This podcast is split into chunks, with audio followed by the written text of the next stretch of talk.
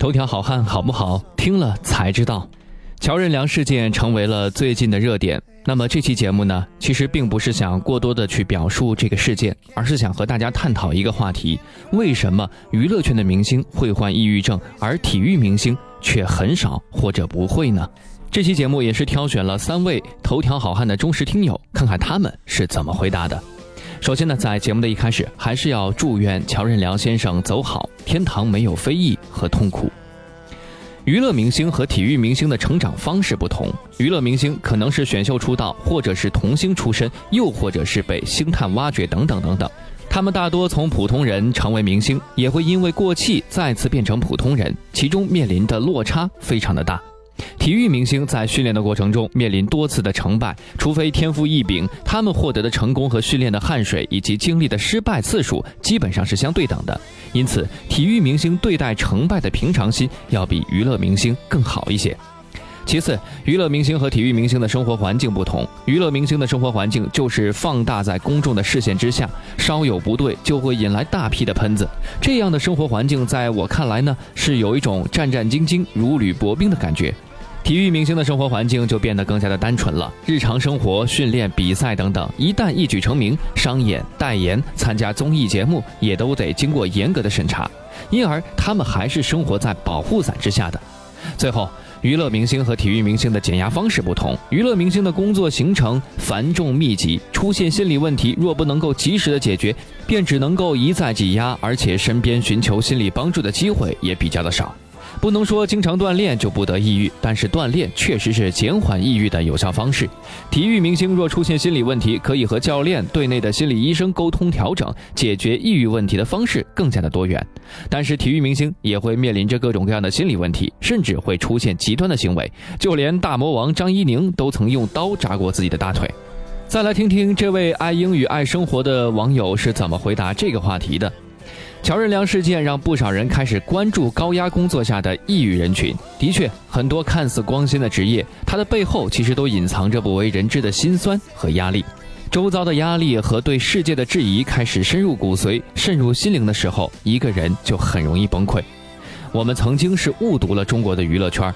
不少国民曾经认为娱乐圈就是一群俊男靓女随便走学就可以轻松挣钱的地方，认为娱乐明星高额的出场费简直就是天理不容。但是我们忽略了一点，有人的地方就有江湖，娱乐圈是庶民眼中的高光之地，也自然就成为了资本必争之地。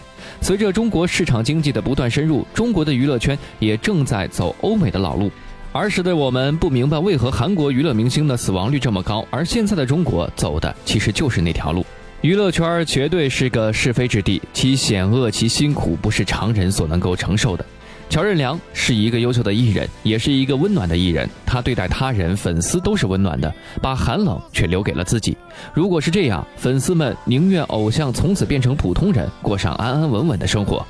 但是体育明星却的确很少抑郁，这与体育本身的性质有关系。体育本身就是一种释放，体育明星的前身是默默无闻的小运动员，他们每天要做的就是不断的训练。